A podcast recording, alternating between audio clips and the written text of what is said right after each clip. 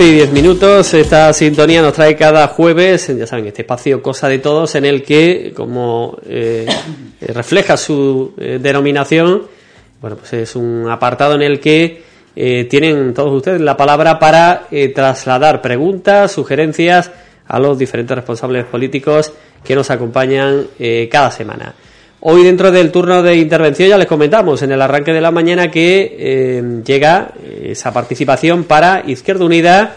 De hecho, bueno, pues ya está con nosotros aquí los estudios de Radio Ubrique, su portavoz del Grupo Municipal de Izquierda Unida, Pepi Morales. Bienvenida, buenas tardes. Buenas tardes, ¿qué tal? Vamos a quedarnos durante em, todo este próximo tiempo con el análisis de distintos eh, temas relacionados con la gestión municipal, con la propia formación política, evidentemente con Izquierda Unida en distintas iniciativas y demás.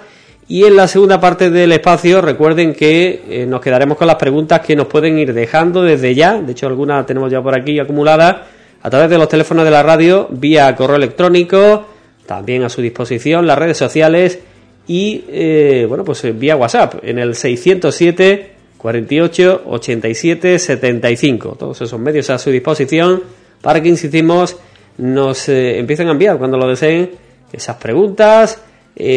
como siempre les decimos, eh, por favor no esperen al último momento, sino que eh, envíenlas ya si están decididos para, de esa manera, ir guardando el tiempo necesario para que todas tengan eh, respuesta. Vamos a quedarnos con los primeros temas, ya decimos, dentro de eh, el análisis de la gestión municipal, novedades, y en ese sentido, Pepi, que quieres comenzar con el pleno anterior, en el que además no pudiste estar presente por cuestiones personales. Verdad, verdad. Eh, eso, eh, comentar que por motivos personales y ajeno a mi voluntad no pude asistir a la sesión plenaria del, pasado mes, pero sí que queríamos que los ubriqueños y ubriqueñas eh, conocieran nuestros distintos puntos de vista a los distintos puntos de, de la de la sesión plenaria. el primer punto, el primer punto al que me voy a referir es un expediente, otro expediente de modificación presupuestaria por generación de crédito. Digo otro porque ya son muchos. Eh, en este caso, eh, resulta que hay un, un señor que se encarga de dar cuerda al reloj de San Antonio.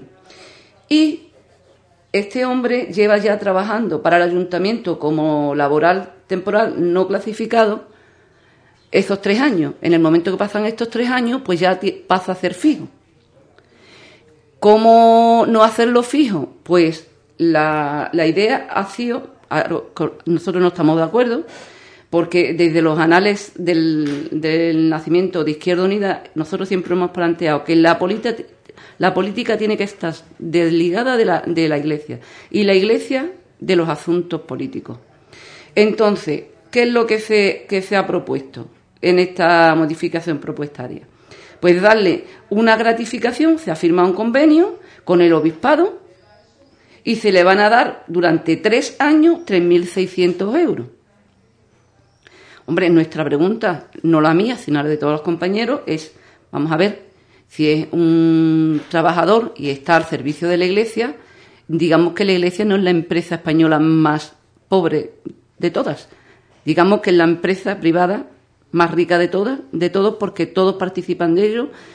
Digamos, el Estado, las, regiones, nosotros a nivel personal, de, forma eh, anónima, y entonces nosotros no entendemos que de ninguna de las maneras el ayuntamiento tenga que darle 3.600 euros por, durante tres años para que eh, eh, la iglesia se ahorre ese dinero. Nosotros aunque el ayuntamiento lo haya estado pagando hasta ahora. Lo que se ha, se ha estado haciendo y se ve que no se debe de seguir haciendo, pues se deja de hacer porque estamos implicándonos en asuntos eh, eclesiales.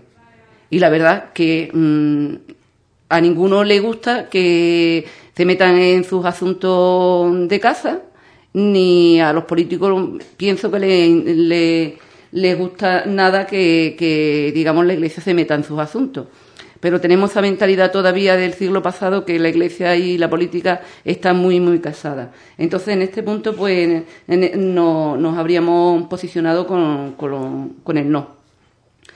En otro, otro expediente de aprobación, que era extrajudicial de crédito, era por una factura eh, de Endesa que, estaban atrasadas en el tiempo, no en el tiempo, sino que no entraron en contabilidad hasta un año después y se registraron con, con, con el año eh, eh, en el que estamos ahora mismo. Entonces nosotros en este caso no teníamos no teníamos ningún problema porque suele ocurrir en contabilidad que entre en factura del año anterior.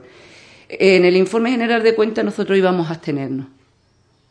No, por, no porque los técnicos trabajen mal, ni los administrativos, sino porque desde un principio nosotros no estamos de, acuerdo con, la, con las cuentas que nos presentan al principio de año, cuando se presenta, eh, nos presenta el presupuesto, y no estamos de acuerdo.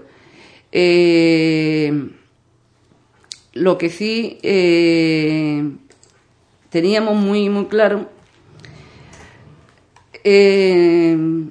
es una propuesta que se llevó a pleno y es sobre la, la, aprobación de, de, una edificación que está por la parte de Cerro Mulera. Y he de decir que este empresario pues a, nosotros a principio de año nos dio toda la documentación pertinente que él tenía. El ayuntamiento no nos la facilitó hasta una semana antes y, nosotros eh, no solo nos quedamos, como muchas veces hemos dicho, con lo que nos da una parte, sino con todas las partes implicadas. Nos hemos puesto, nos pusimos de acuerdo con eh, Ecologistas en Acción y con varias asociaciones. Y, eh, en fin, el leer el, la carta, el escrito que se le envía al ayuntamiento por parte de, esto, de este colectivo, te pone las manos en la, en la cabeza. No le voy a dar lectura, pero sí voy a darle lectura a la, alegación que yo iba a presentar para posicionarnos en un no, pero un no rotundo. El proyecto de la ampliación del supuesto complejo turístico rural en el Cerro Mulera es un capítulo más del enorme despropósito que se viene cometiendo para impedir la demolición de la mansión construida ilegalmente por un conocido empresario ubriqueño despropósito que, ha, perdón, que han venido consistiendo cuando no, cuando no colaborando y fomentando las administraciones competentes en hacer cumplir las leyes y normas urbanísticas y ejecutar la disciplina urbanística. Las obras de las actuales edificaciones, una auténtica mansión de más de mil metros cuadrados, el que tenga oídos para oír que oiga, yo no voy a nombrar aquí a nadie, con varias instalaciones de lujo, bodegas, boxes para, coches, piscina cubierta, aparcamientos, terrazas jardinadas, etcétera, etcétera, etcétera. Se, realizaron sin la correspondiente licencia de obras, sin que el ayuntamiento hiciera, nada para, por paralizarla. Más aún, una vez concluida, se celebraron diversos eventos con importante repercusión pública, incluso con la presencia de destacados políticos. Y ahí lo dejo.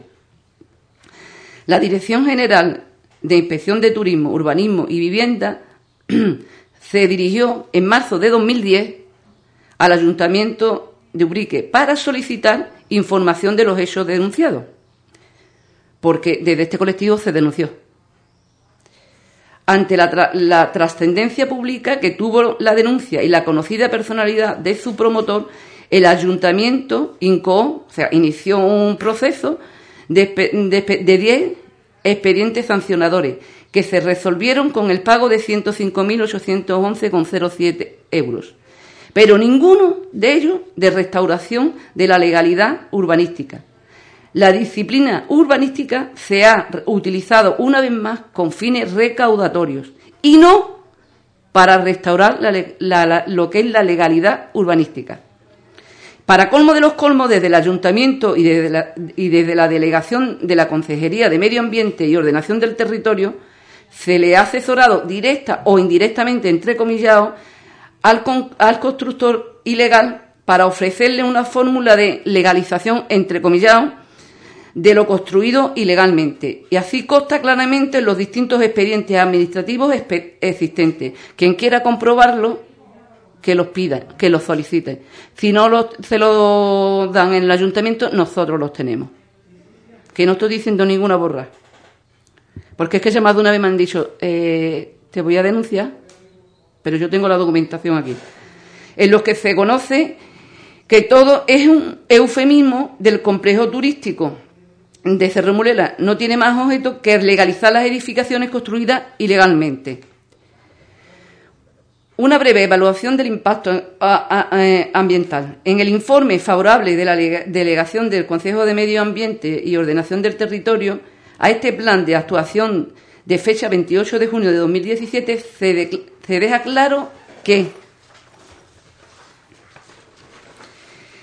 La ampliación del proyecto de actuación tiene por objeto legalizar las construcciones e instalaciones ejecutadas al margen de la legalidad urbanística en unos terrenos clasificados por el Plan General como suelo no urbanizable, adaptando las mismas al uso de complejo turístico rural.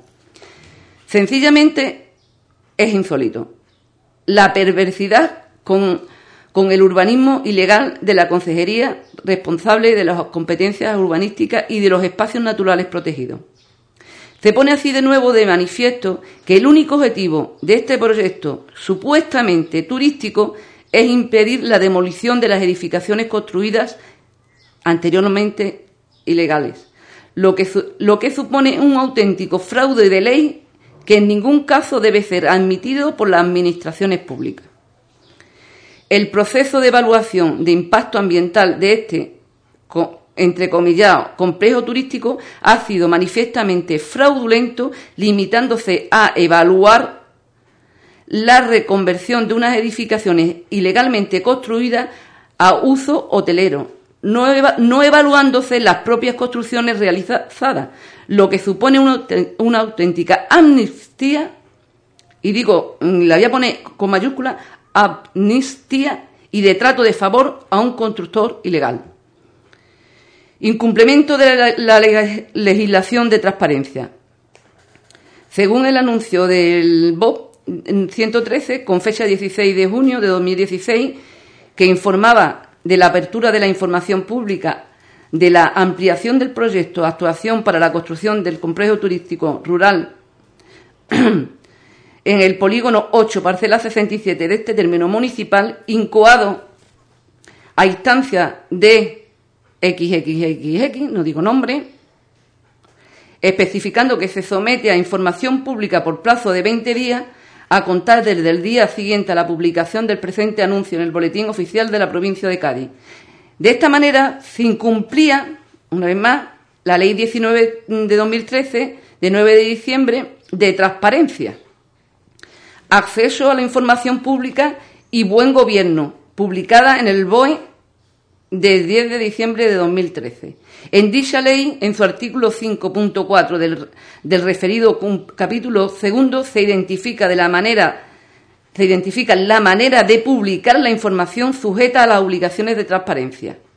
Es decir, la información Punto 5.4. La información sujeta a las obligaciones de transparencia será, y lo digo en negrilla, será publicada con las correspondientes en las, correspondientes sedes electrónicas y páginas web, y de una manera clara, estructurada y entendible para los interesados y preferiblemente en formatos reutilizables. Se establecerán los mecanismos adecuados para facilitar la accesibilidad, la interoperabilidad la calidad y la restauración de la información publicada, así como su identificación y, localización. La injustificada declaración de utilidad pública o de interés social. El ayuntamiento, en vez de aplicar la legislación y proceder a la, a la restauración del orden vulnerado y ordenar y ejecutar la demolición de lo legal, ilegalmente construido, declaró el 29 de diciembre de 2011 este complejo ilegal como actuación de interés público. En el artículo 42 de la Ley 7 de 2002, del 17 de diciembre, de ordenación urbanística de Andalucía, regula las actuaciones de interés público en, en terreno con el régimen del suelo no urbanizable y en su apartado primero se establece que son actuaciones de interés público en terrenos que tengan el régimen del suelo no urbanizable. Las actividades de intervención singular de promoción pública o privada, con incidencia en la ordenación urbanística, en las que concurran los, requisitos de utilidad pública o interés social, así como la procedencia o necesidad, voy a, voy a poner necesidad subrayada, de implantación en suelos que tengan este régimen jurídico. Dicha actuación habrá de ser compatible con el régimen de la correspondiente categoría en este suelo y no inducir a la formación de nuevos asentamientos. Es decir, que en primer lugar debe ser, ser actividades de intervención singular, en las que concurran dos características muy relacionadas entre sí que sean de utilidad pública o, interés social. Y por otra parte, que sea procedente o necesario su emplazamiento en el suelo no urbanizable. Y en segundo lugar, deben ser compatibles con el régimen del suelo y no inducir a una formación de nuevos asentamientos. Esas condiciones se deben cumplir de manera concurrente. En este caso, vuelve a intentar justificarse la utilidad pública y el interés social con el mero hecho de la creación de empleo y el fomento del turismo, lo que es lo que no es de justificación suficiente a tenor de la legislación urbanística y de la abundante jurisprudencia existente jurisprudencia que se omite en el escueto informe jurídico que se incluye en el expediente poco más de un folio y también en el infotécnico. Es evidente que la adecuación de, una edificación rural tradicional, cortijo, almazara, eh, molino, etcétera, a hotel o alojamiento rural estaría plenamente justificada su implantación precisamente en el lugar en el que se ubican dichas edificaciones, en el medio rural. Pero un hotel de nueva construcción, cuya tipología no se adecua a la, tradicional de la zona y que necesita de un plan de actuación para adecuarlo supuestamente a hotel porque no se concluyó con ese objetivo, ¿qué justificación tiene? ¿Por qué se ha construido en el, en, el medio rural? Un hotel de una nueva planta que nada tiene que ver con el medio rural. Debe construirse en un suelo urbano, o urbanizable de uso terciario y desde luego nunca declararlo de utilidad pública e, e interés eh, social. Las edificaciones construidas ilegalmente y las, previstas en ampliación del plan de actuación suponen un mazazo a la tipología tradicional de los pueblos blancos y una agresión a la política turística de los pueblos blancos de la Sierra de Cádiz. Y las numerosas instalaciones de alojamiento rural de estos municipios que han respetado esta tipología tradicional y adquiriendo un merecido prestigio que instalaciones, eh, que instalaciones como esta vulneran. Un hotel inexistente. Toda esta trama para intentar impedir en un primer momento la demolición de una mansión construida ilegalmente y para después legalizarla con el subterfugio de convertirla en un hotel rural.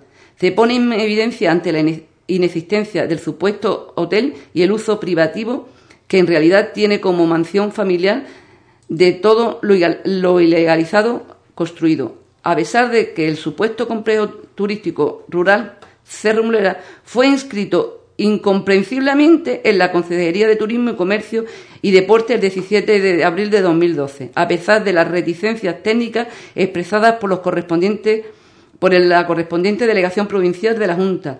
Nunca ha estado abierto al público.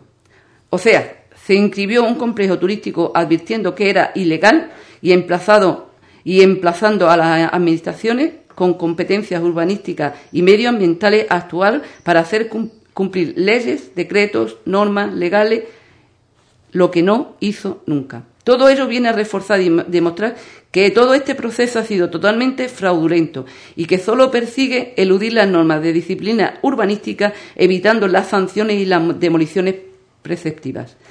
Este supuesto complejo sigue siendo una finca de uso exclusivo de sus propietarios, lo que demuestra el, fraude de todo este proceso de planes de actuación, autorizaciones, licencias, etcétera, para este supuesto uso turístico.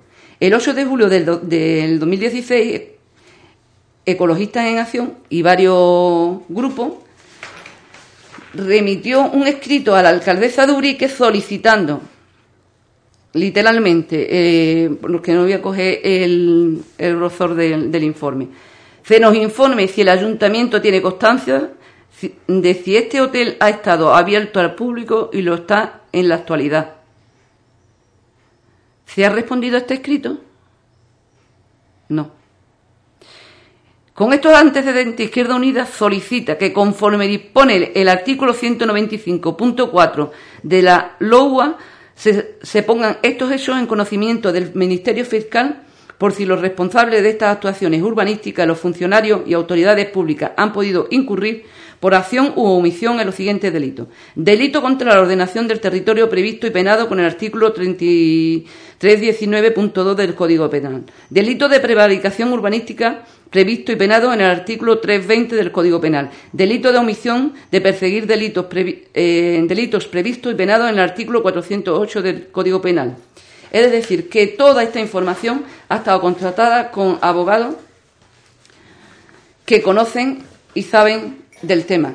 Le hemos expuesto todos los informes, unos y otros, no solo uno, y esta es la conclusión. los tres puntos finales son los puntos que estos abogados nos dicen en qué ocurre. Así que eso serían las alegaciones de Izquierda Unida, eh, como decimos, el contenido eh, de ese no rotundo, entre comillas, como señalabas anteriormente, que Izquierda Unida eh, hubiese dado a este punto en el orden del día del último pleno municipal eh, que recordemos era el punto número cuarto, eh, proyecto de actuación de ampliación complejo turístico rural en Cerro Mulera. Pues eh, ese, como decimos, uno de los temas, uno de los puntos en el orden del día no sé si, eh, Pepi, querías mm, adentrarte en algún otro punto del orden del día del último mm, pleno. No, no, lo vamos a dejar ahí. Vamos a quedarnos con el próximo. Eh, eh, entiendo que estamos en el programa de Cosas de Todo y no nuestros políticos, entonces eh, entiendo que los ubriqueños y ubriqueñas, yo además traigo las preguntas que entraron en el último programa, si han llegado preguntas, hombre, es de lógica que, tome nota y, me interese por ello. Nos vamos a quedar enseguida con esas cuestiones, esas preguntas de, los oyentes que van llegando. Pero, eh, dado que te has referido a este tema, eh, hay una pregunta de un oyente que dice, eh, comenta que si hace una denuncia pública de algo que considera irregular, pues propone que dé nombres tanto del propietario como del constructor sobre el tema que has estado. Mm, bueno, mire, eh, yo voy a, contestar a esta oyente. Este punto se llevó a la sesión plenaria el último pleno y solo tiene que, irse a internet, eh, meterse en YouTube y poner última sesión plenaria eh, Ayuntamiento de Ubrique. Y allí podrá conocer todos los detalles, todos los detalles que de quién es el dueño, quién es la, quién es la empresa, quién compone la empresa y la, la posición de los demás grupos políticos. Pues ya decimos, eh, ibas a cuestión ligada al tema que habías abordado.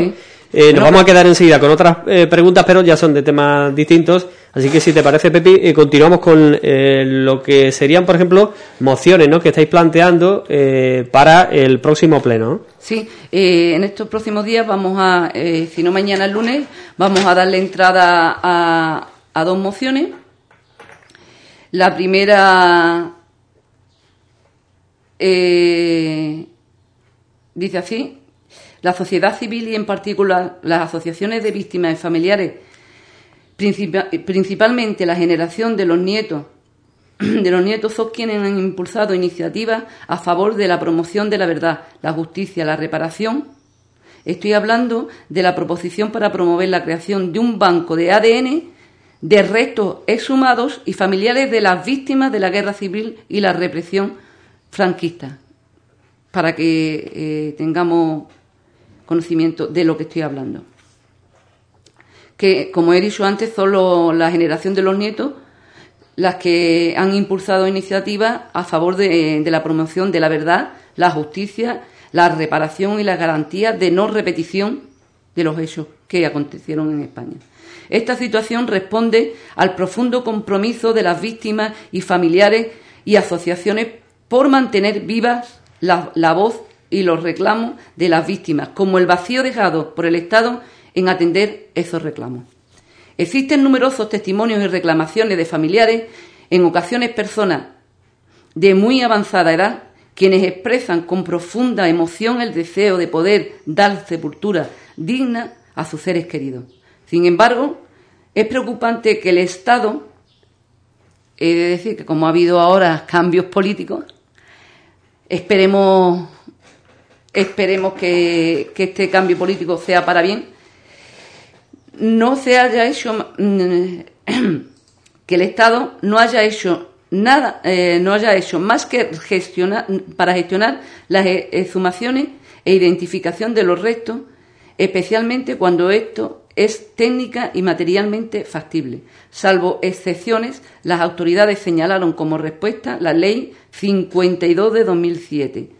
El mapa de fosas y las subvenciones destinadas a las exhumaciones Además de notar que desde 2011 el presupuesto para la, para la implantación de la ley, incluyendo las exhumaciones, han sido, ha sido anulado. Esperemos que deje de estar anulado. Es decir, esta medida no representa una, una reparación adecuada. Asimismo, en la Ley 52-2007 no establece una política estatal en la materia, sino que delega a los familiares y las organizaciones la responsabilidad de los proyectos de sumación. Los familiares de estas víctimas y las asociaciones han venido supliendo funciones que corresponden al Estado, sin recibir siempre el apoyo suficiente. Si bien es positiva la adopción de, protocolos técnicos, el, el recorte total porque se ha recortado, totalmente de las subvenciones y la renuncia del Estado de, asumir responsabilidad en los procesos de exhumaciones genera inconvenientes mayores en materia de coordinación y metodología. La privatización de las exhumaciones también alimenta la indiferencia de las instituciones del Estado, incluyendo las autoridades jurídicas. Estas no comparecen cuando se denuncia el, descubrimiento de una fosa y no existen, por ende, registros oficiales de, las exhumaciones. Se crea entonces un efecto perverso que obliga a los familiares a escoger entre su derecho a enterrar a sus seres queridos y la posibilidad de poner un, de poner un día perdona, de poder un día establecer una verdad oficial sobre las circunstancias de su muerte. Desde la llegada del PP al Gobierno de España, año a año han demostrado su desprecio a la memoria histórica, al no dotarla económicamente en los presupuestos generales del Estado, ni han querido adecuar la norma a los requerimientos de las organizaciones internacionales, que continuamente están demandando a España que cumpla, no, estamos hablando solamente de España, que cumpla y repare las violaciones de los derechos humanos que se cometieron durante la guerra civil y el franquismo, por otro lado, la Ley 2, 2017 del 28 de marzo de Memoria Histórica y Democrática Andaluza, en su artículo 13.3, establece que la Administración de la Junta de Andalucía realizará pruebas genéricas que permitan la identificación de los restos óseos exhumados. A tal fin, establecerá y gestionará un sistema de bancos de, datos de ADN en colaboración con las universidades públicas de Andalucía, en el que se registrarán tanto los datos de los restos óseos exhumados como el ADN de las personas voluntarias que, tras su acreditación, deseen tomar, formar parte de este banco de datos por su condición de familiares de víctimas. Según datos oficiales recientes, existen en la provincia de Cádiz 118 fosas comunes documentadas y la cifra de personas desaparecidas en la provincia durante la guerra civil y la dictadura franquista asciende a 1.584 víctimas.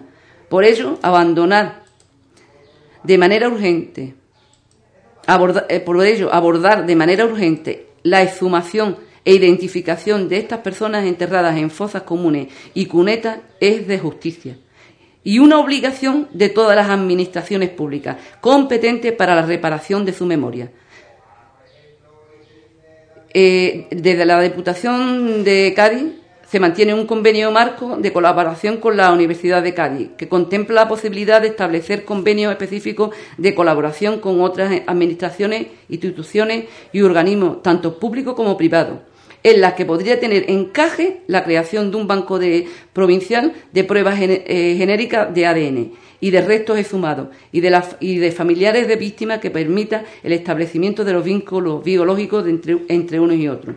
Por todo lo anterior expuesto, Izquierda Unida, Los Verdes Convocatoria por Andalucía, presenta al Pleno del Ayuntamiento de Ubrique la siguiente propuesta de acuerdo. El Pleno de, el excelentísimo Ayuntamiento de Ubrique acuerda adoptar las medidas necesarias a fin de establecer un convenio específico de colaboración con la Junta de Andalucía y la Universidad de Cádiz que permita promover la creación de un banco de ADN en la provincia de Cádiz, encomendando su coordinación al Servicio de Memoria Histórica y Democrática de esta institución provincial. Segundo, dar traslado del presente acuerdo a la Consejería competente en materia de memoria histórica y democrática de la Junta de Andalucía, a la Universidad de Cádiz y a las asociaciones memoristas y ayuntamientos de la provincia. Bueno, memoristas. Esta sería una de las mociones que, queremos presentar.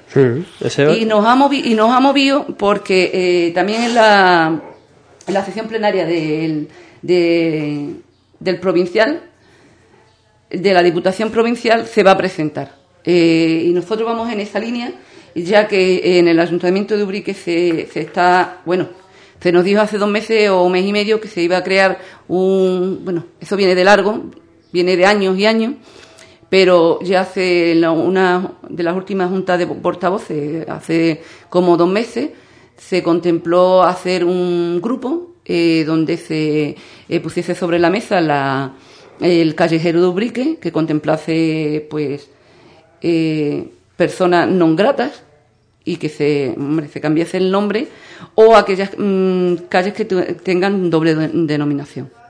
O sea que pienso que, que, vamos por esa línea.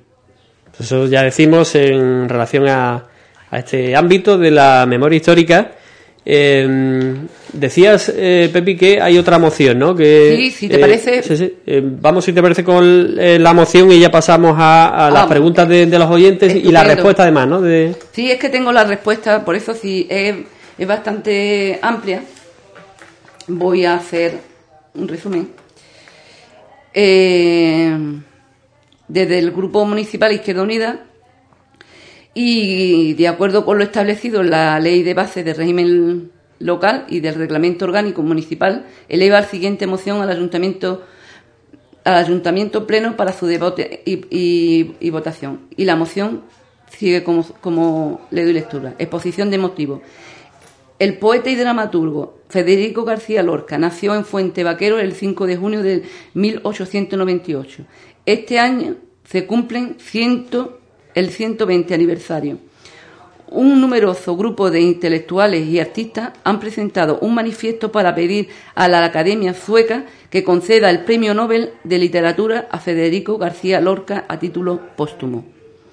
Nuestro ayuntamiento, espero, espero, a través de la presente moción incorpora su firma a dicha petición en nombre de nuestro municipio o ciudad, nos dirigimos a la, Academia Sueca para que estudie la posibilidad de otorgar el Premio Nobel de, Literatura al poeta español Federico García Lorca. Solicitamos respetuosamente a los académicos suecos que modifiquen las normas por las que se rigen los premios Nobel. En la actualidad, al no contemplar la concesión a personas fallecidas a título póstumo, demandamos que se valore una vida de una persona extraordinaria que escribió unas obras extraordinarias y que tuvo una muerte en circunstancias extraordinarias. Las obras completas que escribió Federico García Lorca contienen poesía, contiene teatro y narrativa y ocupan 4.316 páginas. La generación del 27, de la que, la que formó parte el poeta granadino, respetó, representó una época dorada de una cultura española, Muchas de sus integrantes han sido primeras figuras en diversas manifestaciones artísticas y culturales. A Federico García Lorca lo fusilan en la madrugada del 18 de agosto en el barranco de Biznar, junto a dos, eh, junto a dos banderilleros, es que me emocioné, perdón, me emocioné, perdona, banderilleros y un maestro de escuela. La orden para su ejecución partió del general Keipo de Llano. Eh, aquí digo nombre de Llano, que dijo al gobernador de Granada, dadle café, mucho café. Consigna que, llevaba aparejada la orden de ejecución. Murió Lorca en su tierra de Granada, donde había venido a buscar seguridad y protección. Segaron la vida del poeta más conocido y popular de Andalucía y de España, cuando Federico García Lorca contaba con poco más de 38 años, es decir, en plena madurez creativa. No hay ninguna conversación que se inicie en cualquier rincón de nuestra España sobre Federico García Lorca que no concluya con la seguridad que de haber vivido habría alcanzado el Premio Nobel de Literatura. Cuatro escritores y poetas de los que fue concedido el Premio Nobel de Literatura, Juan Ramón Jiménez, Vicente Alexander, Gabriel García Márquez, y Pedro Neruda hicieron referencia en su discurso de aceptación del premio Nobel a Federico García Lorca. Eh, no voy a leer mucho más porque hay un trozo de poesía y demás. Lo que voy a irme es a los acuerdos plenarios porque entiendo que, que nos queda poco tiempo. Primero, que el Pleno del Ayuntamiento de Ubrique acuerde adherirse al manifiesto que se adjunta porque lo traigo aquí, se adjunta solicitando que la Academia Sueca modifique sus normas y que otorgue a Federico García Lorca el Premio Nobel de Literatura a título póstumo. Segundo, que el Premio del Ayuntamiento de Ubrique trasladará al Consejo Escolar de la al Consejo Escolar la iniciativa de organizar lectura y representación del andaluz, del andaluz universal. Asimismo, se insta al equipo de gobierno y en concreto a la Consejería de Cultura para que organice actos en torno a la figura de Lorca. Tercero, en el Pleno del Ayuntamiento de Ubrique hará llegar el, contenido de este acuerdo a la Embajada Sueca de, en Madrid, solicitando el traslado de, en valija diplomática a la Academia Sueca. Cuarto, de los acuerdos que contiene el presente moción se dará traslado al presidente eh, del Gobierno de España, al ministro de Educación, Cultura y Deporte, eh, sabemos que todo esto ha cambiado en el espacio de una semana y en cuanto al Ministerio de Educación, Cultura y Deporte, pues también en, plazo de un, día. Y al, Ministerio, de Hacienda y a las Administraciones Públicas. A los grupos parlamentarios del Congreso y al Senado. A la, presencia a la presidencia del Gobierno de la Comunidad Autónoma de Andalucía, así como a la Consejería de eh, Cultura y a los grupos parlamentarios de la Comunidad andaluza y al, y al mismo tiempo el movimiento asociativo de la ciudad o municipio, que aquí los hay. Pues eso ya decimos en torno a esas dos mociones que va a presentar eh, en los próximos días Izquierda Unida para que se eh, debatan eh, en el próximo pleno municipal. Ahora sí, nos vamos a quedar, Pepi, si te parece, ¿no? con las preguntas de los oyentes enseguida, pero quería retomar sobre todo dar respuesta ¿no? a las preguntas que te plantearon en el último programa de Cosa de Todo en el que intervino Izquierda Unida. Y en ese sentido, eh, bueno, pues ya decimos em, algunas de, esas cuestiones y un poco la contestación es que se te traslada desde el gobierno municipal. Exactamente.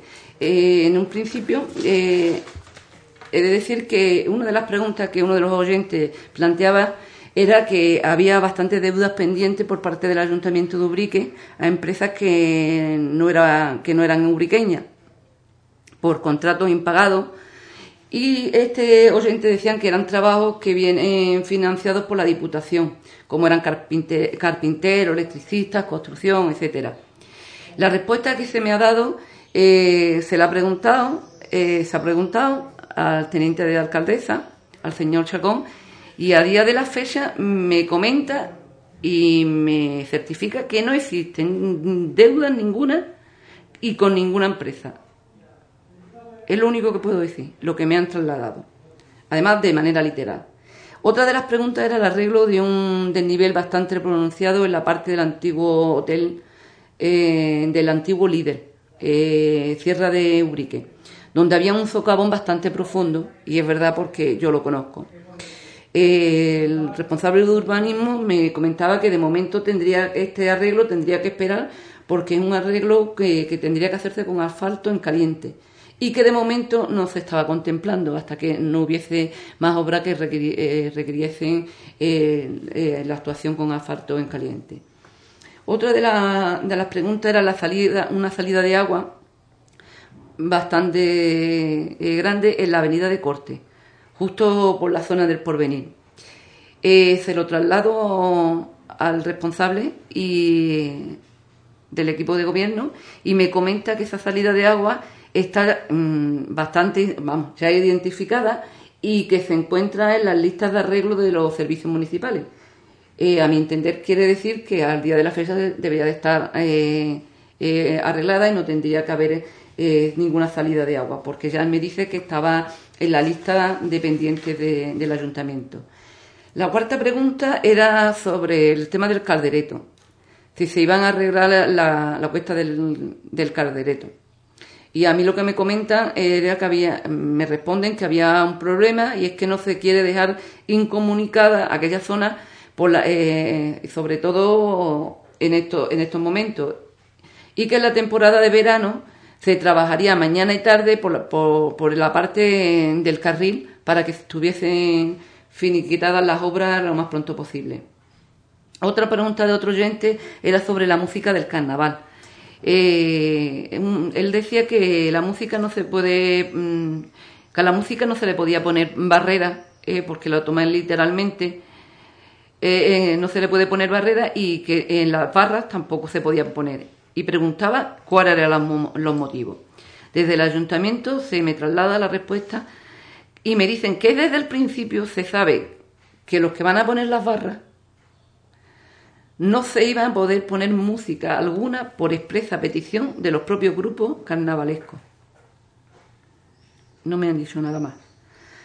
En cuanto a la, barriada de Andalucía, las obras de herrería eh, que se estaban solicitando por, yo creo que es la segunda vez que, que, salía en antena la, la falta de, de barandas por la calle Algodonales y yo creo que la segunda o la tercera vez que pedían una baranda para poder sujetarse y vamos, que, se caen.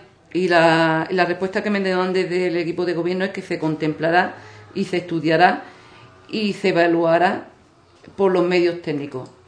Solo y exclusivamente se me contesta esto. La séptima pregunta era una queja para el estado de la fachada del, edificio de la Guailla. Ya venimos a destiempo. Este oyente hablaba de.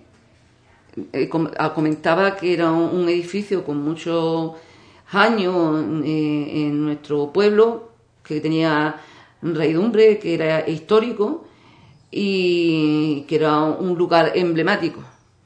Ya yo no puedo decir nada al día de la fecha, porque como todos sabemos, este edificio cayó hace poco tiempo y se está eh, de parte del ayuntamiento, pues yo personalmente hice la pregunta, que se están haciendo, se están negociando acuerdos con, con los herederos, así que no hay nada que decir sobre este edificio emblemático de la Guaira, ya no existe.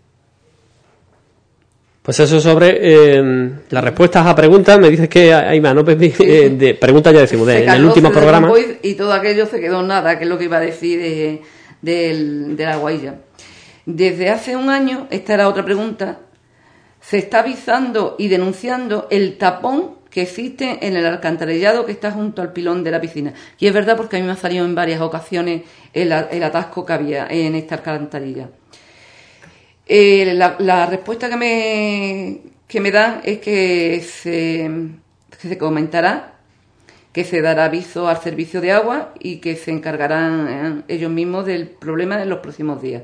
No sé si los próximos días eh, ya se ha realizado o, sigue habiendo ese tapón, ya que hemos tenido tantísima agua. Así que no lo sé. lo que puedo decir que lo que está ha estado en nuestra mano, eh, sea hecho, sea, ha trabajado, pero no sabemos al día de la fecha si lo, lo que a mí se, las respuestas que a mí se me han dado se, se han hecho realidad o no.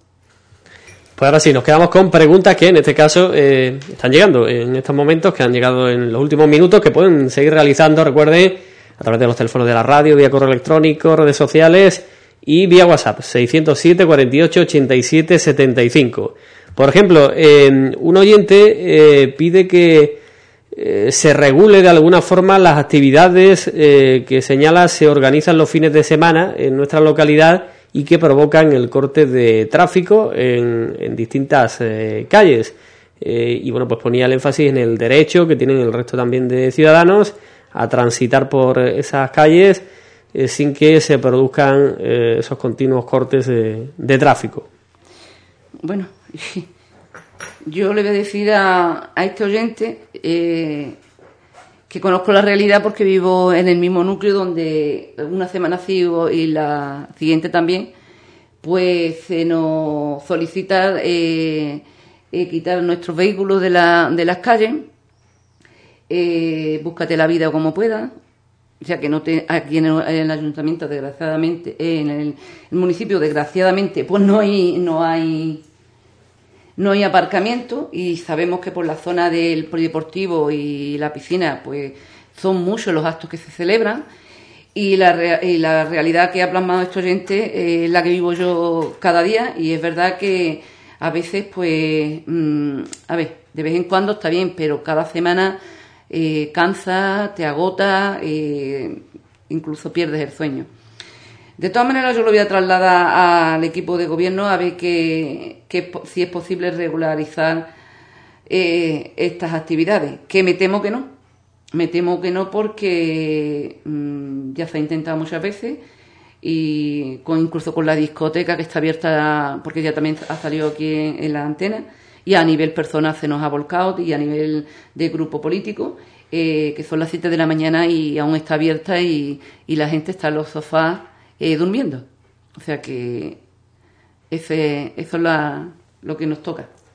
Eh, otra cuestión, eh, esta cuestión con, bueno, pues alguna diferencia, pero más o menos sobre el mismo tema, el tráfico de drogas. Mm. se viene repitiendo en los últimos programas de hace bastante tiempo, no sabemos si se trata de la misma persona o no. A mí, a mí me ha salido, mm. bueno, a mí, en dos ocasiones creo que han sido. Y bueno, pues ya digo, esta cuestión que se repite también hoy dice eh, un oyente, no sabemos si el mismo no, que en otras semanas, que se está haciendo sobre los tres o cuatro puntos de venta de droga que hay en el Lian Champó. Eh, dice, es vergonzoso cómo está el barrio y no se hace nada.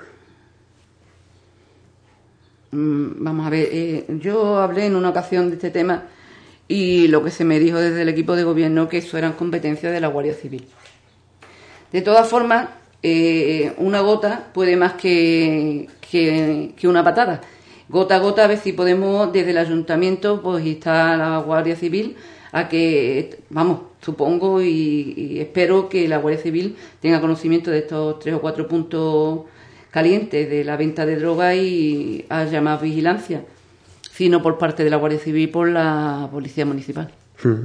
Repetimos lo mismo cada semana, que una cuestión que es de sentido común, ¿no? El hecho de que, evidentemente, si se conoce esa información, se traslade a los cuerpos de seguridad que lógicamente tienen que hacer su trabajo y hacen su trabajo seguro, a veces son más, llamativos, seguro que otras veces son pesquisas internas, pero bueno, que desde luego la colaboración ciudadana en esto es fundamental. Eh, eh, yo creo que eh, la, la, coordinación entre el ciudadano, los ubriqueños y las ubriqueñas, que estén comprometidos porque todo el mundo no va a denunciar un, tema como el tráfico de drogas, debería de, llevarse muy directamente y de forma de, eh, eh, digamos bilateral entre las fuerzas de seguridad y la ciudadanía. Yo creo que la ciudadanía tiene mucha información que vendría eh, muy bien a, tanto a la Guardia Civil como a la Policía Municipal. Bueno, pues eso sobre esa cuestión.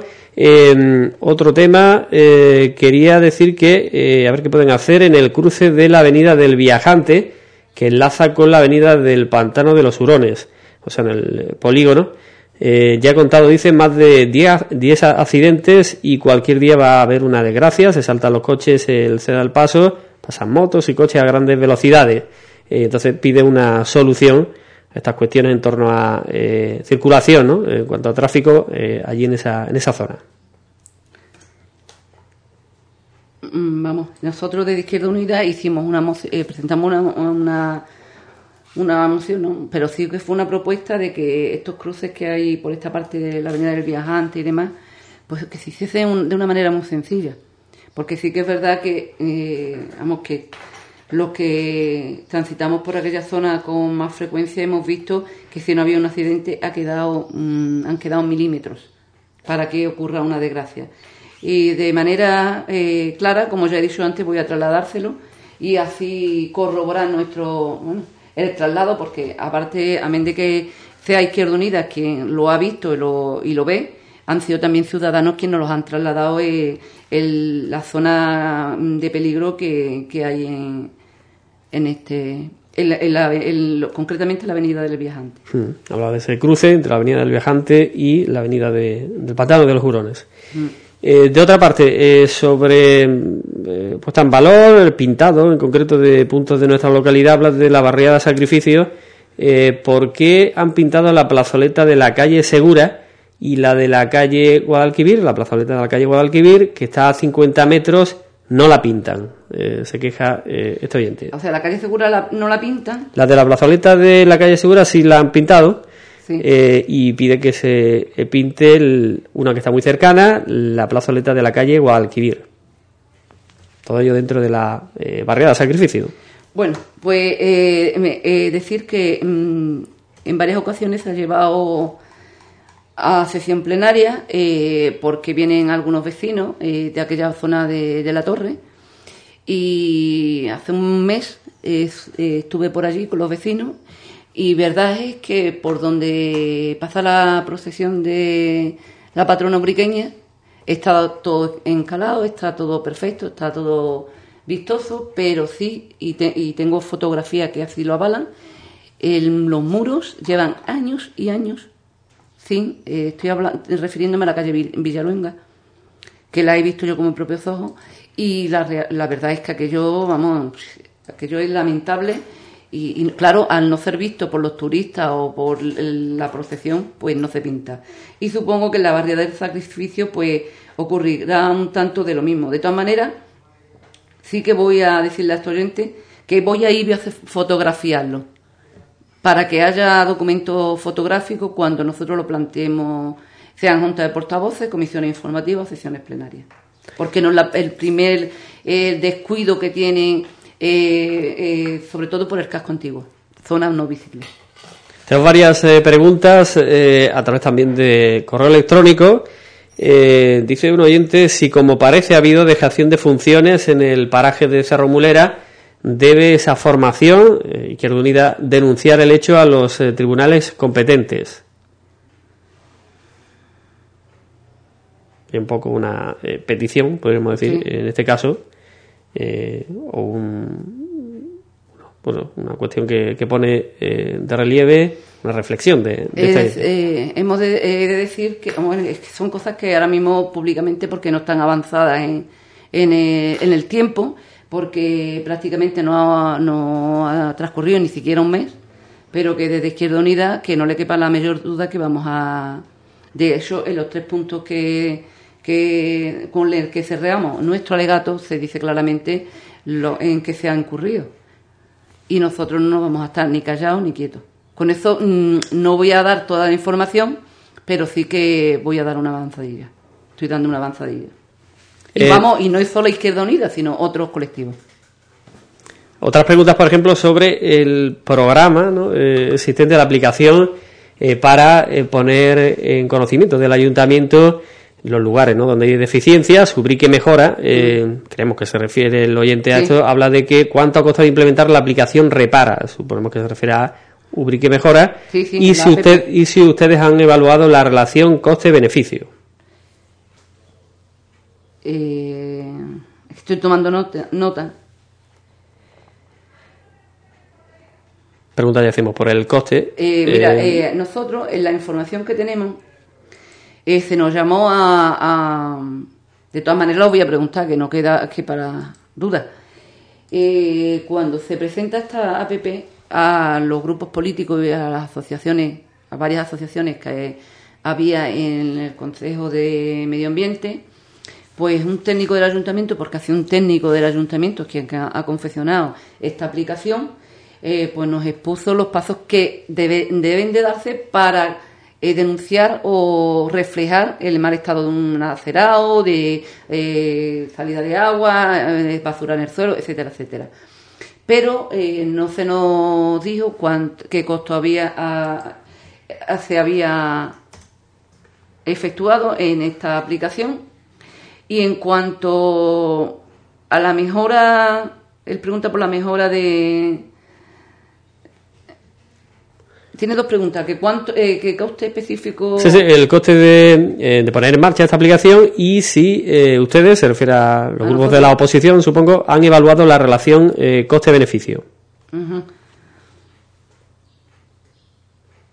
Vamos a ver, nosotros desde la, la, posición que tenemos desde la, desde la oposición, muy raramente nos vamos a enterar si hay Habla de usted no sé si se refiere a la corporación en general un poco. claro, claro, es que mm, realmente nosotros no nos vamos a enterar si hay una salida de agua, si hay un alcantarillado en mal estado, porque mm, nosotros no estamos detrás de la aplicación esta.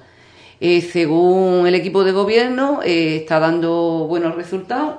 No voy a decir que no, pero sí que yo he estado mirando en, los informes porque aún estamos estudiando el, punto que se llevaba al pleno anterior, en los informes financieros y aún no he visto ninguna, ninguna cantidad. De todas formas, eh, voy a anotar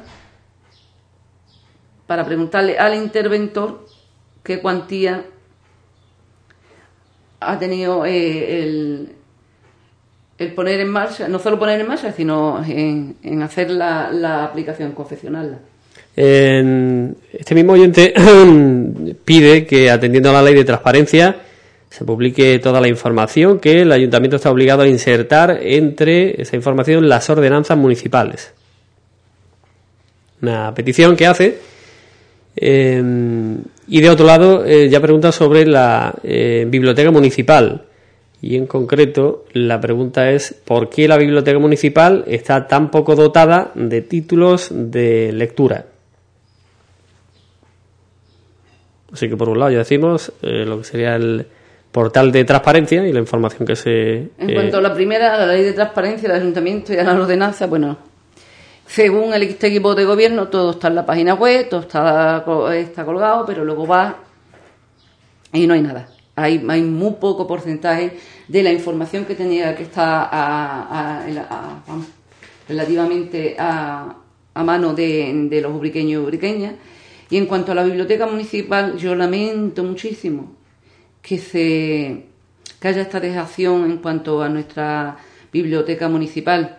Sí que es verdad que hay pocos títulos de lectura, poca variedad, y la, verdad es que desde Izquierda Unida pues mm, siempre hemos apostado y apostaremos por la cultura, por la lectura y porque nuestra biblioteca pues esté en una población con, con, el calao que, que, tiene la nuestra, con la importancia que tiene dentro de la comarca de Cádiz, es necesario que tenga una biblioteca municipal equiparada, equiparada a las necesidades de, de los ubriqueños y ubriqueñas que, lo, están solicitando.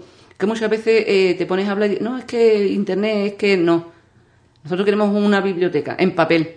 Que quien quiera ir a estudiar y tenga que necesite eh, contemplar, ¿por qué no? Porque, tiene que eh, informarse por, vía Internet. Si a, a esta persona le gusta leer en papel.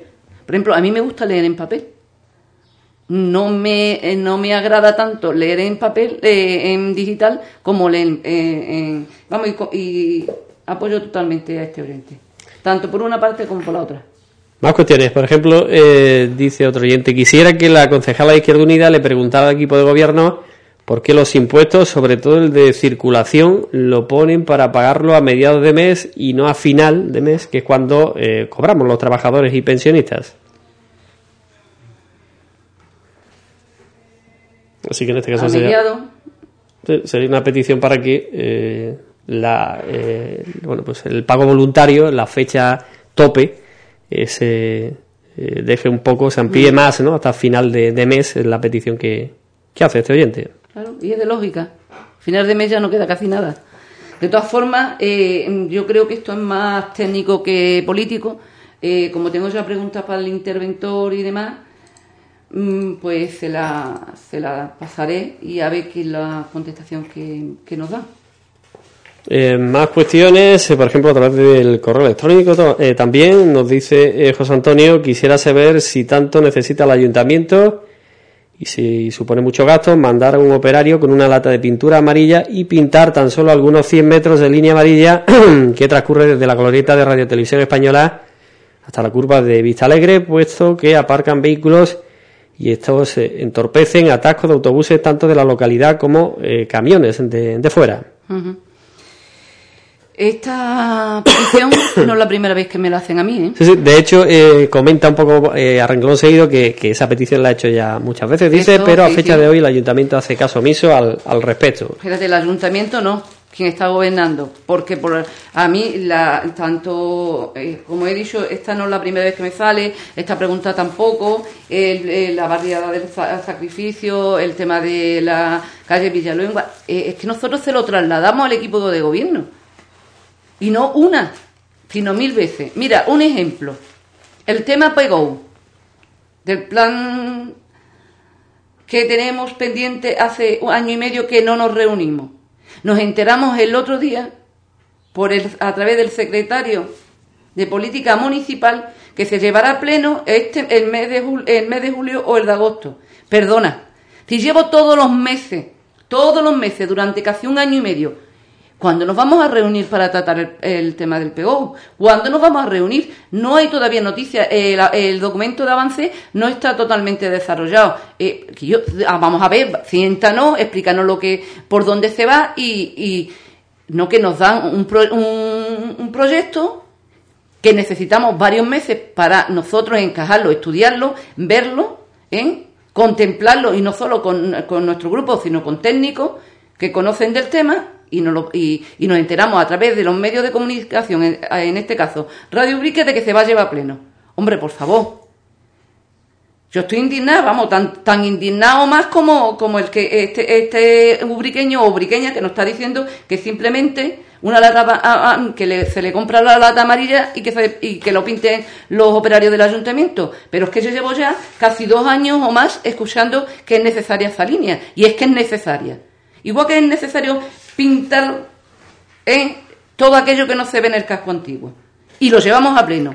Y aquí se le llena la boca de, vamos, pagado de sí mismo, pero eh, y que nosotros no colaboramos, pero si te estamos diciendo lo que la ciudadanía nos traslada, hombre, colaboración, transparencia, que nos extienden las manos, como si te estamos diciendo lo que la, población está pidiendo, solicitando. Estamos yendo al sitio, al lugar donde se está, eh, eh, por ejemplo, la pintura de la calle Villaluenga, eh, el pintado de la línea amarilla, un montón de cosas, y no nos hacen caso. La mayoría es lo que trae. Eh, yo hago esto porque me han votado los ubriqueños, pero nos olvidamos que eh, frente a, este, este, equipo de gobierno está el 50% de la, de, la población ubriqueña. Eh, mismo de todas maneras, voy a volver a decirlo. Pues, no sé si ya presenta una moción con todo lo que nos va entrando y que se apruebe o no se apruebe. Eh, volviendo a la pregunta, como decía, eh, este mismo oyente, José Antonio, por ejemplo, decía, em, eh, retomando una cuestión que ya nos planteaban al principio de, las preguntas, eh, quisiera saber si las pruebas deportivas que se celebran en la localidad, como triatlones, etcétera, no se realice, no se pueden realizar fuera de la localidad o en algún otro sitio que no haga cortar ni interrumpir, provocar atascos, colas. esto se puede evitar haciendo dichas pruebas en otro sitio que no sea el casco urbano, dice.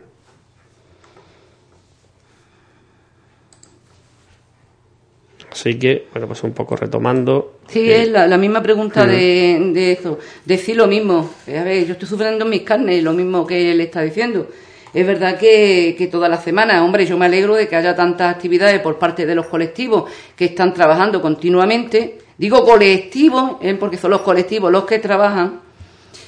Y la verdad que, mira, se puede estudiar, se puede, o se debería haber estudiado por parte del equipo de gobierno si hay una un enclave eh, más idóneo a, a, esta última prueba que, que, se ha celebrado este fin de semana.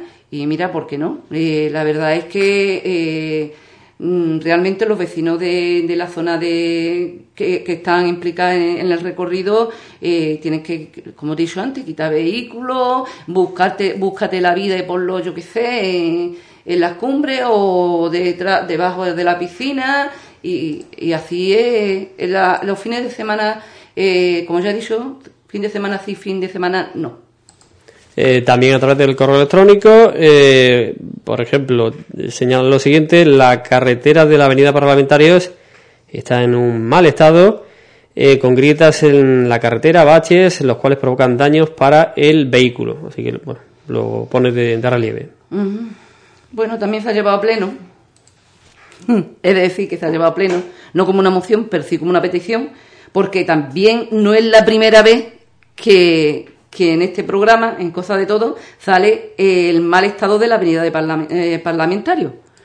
O sea, pero volveré a, a trasladarlo. Y bueno, pues estamos en los últimos instantes, pero todavía siguen llegando preguntas. Por ejemplo, eh, si tiene alguna información sobre el arreglo de la plaza de eh, Fernández Ordóñez. En este caso la misma zona también, pero mm. eh, otra cuestión. Yo sé que se está trabajando en ello y que se tiene previsto, pero como la eh, voy a expresarme tal como lo siento, la información, aunque aquí se diga que, que se nos da toda la información, la información es sesgada. De todas maneras, voy a preguntar eh, para cuándo se tiene prevista el, el comienzo de, la, de las obras en Fernández Ordóñez y, a ver qué me dice, si se está estudiando, si se le trasladará a los técnicos, porque eso es lo que normalmente me, me, me, me responden en pleno, como me responden cuando llevo estas preguntas de los ciudadanos. A ver, que no son preguntas que sin sentido, sino es que las estamos viendo día a día, las estamos sufriendo también día a día. No sé, esa es la colaboración, el mano a mano que tenemos la oposición con, la, con el equipo de gobierno y la mayoría del, del equipo socialista. Y otra cuestión, en este caso, que gira en torno a lo que denomina el oyente como, eh, considera, ¿no? Eh, abandonos de, de animales eh, mientras eh, se van a trabajar algunas personas pues en sus casas y los ruidos que eso provoca. Dice que, haciendo un símil, si una familia deja a su hijo pequeño en su casa abandonado, mm. bueno, pues sería delito eh, porque eh, no se incluye dentro de lo que son las ordenanzas municipales algún aspecto que sancione esto. Dice que los perros se quedan solos en las casas, eh, bueno, pues provocando mucho ruido, ladrando, moviéndose de allá para acá y que eso, bueno, pues debería ser delito por abandono de animal mm. y bueno, pues lo pide que se incluya en las ordenanzas municipales si no está incluido y que se estipule una sanción eh, dice porque lo que hacen la mayoría solo lo tienen para pasearlos los fines de semana eh, y para sacarlos por las noches. Yo no voy a generalizar, pero sí que es verdad que por la zona donde yo vivo, además de, lo como dice este oyente, tu briqueño o briqueña, es verdad que el abandono de niños es delito y yo pienso que el abandono de animales es delito. Yo he vivido situaciones de no un fin de semana, que las vivo, o que se van, yo qué sé, de campo y están, eh, no un perro, sino quizás dos, ladrando continuamente eh, cuando son los fuegos artificiales o, o, hay, yo qué sé, fútbol y se tiran cohetes y demás. Los, los, ladridos, la lástima de ladridos que, que yo escucho, a mí me entra una angustia, una impotencia que yo eh, realmente como persona y no concejal ni política, he estado varias veces por denunciar. Yo he vivido en dos ferias, dos ferias, donde dos animales, muy cerca de donde vivo, me da lo mismo eh, si se quieren sentir aludidos o no. Porque esto, como él dice, es denunciable.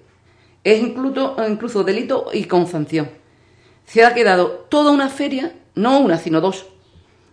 Dos animales encerrados en una casa donde se iba una vez al día por algún encargado, entre comillas, a, a poner agua y comida. El resto de, del tiempo han estado encerrados en una casa, dos animales, cinco días. Eso es una salvajada.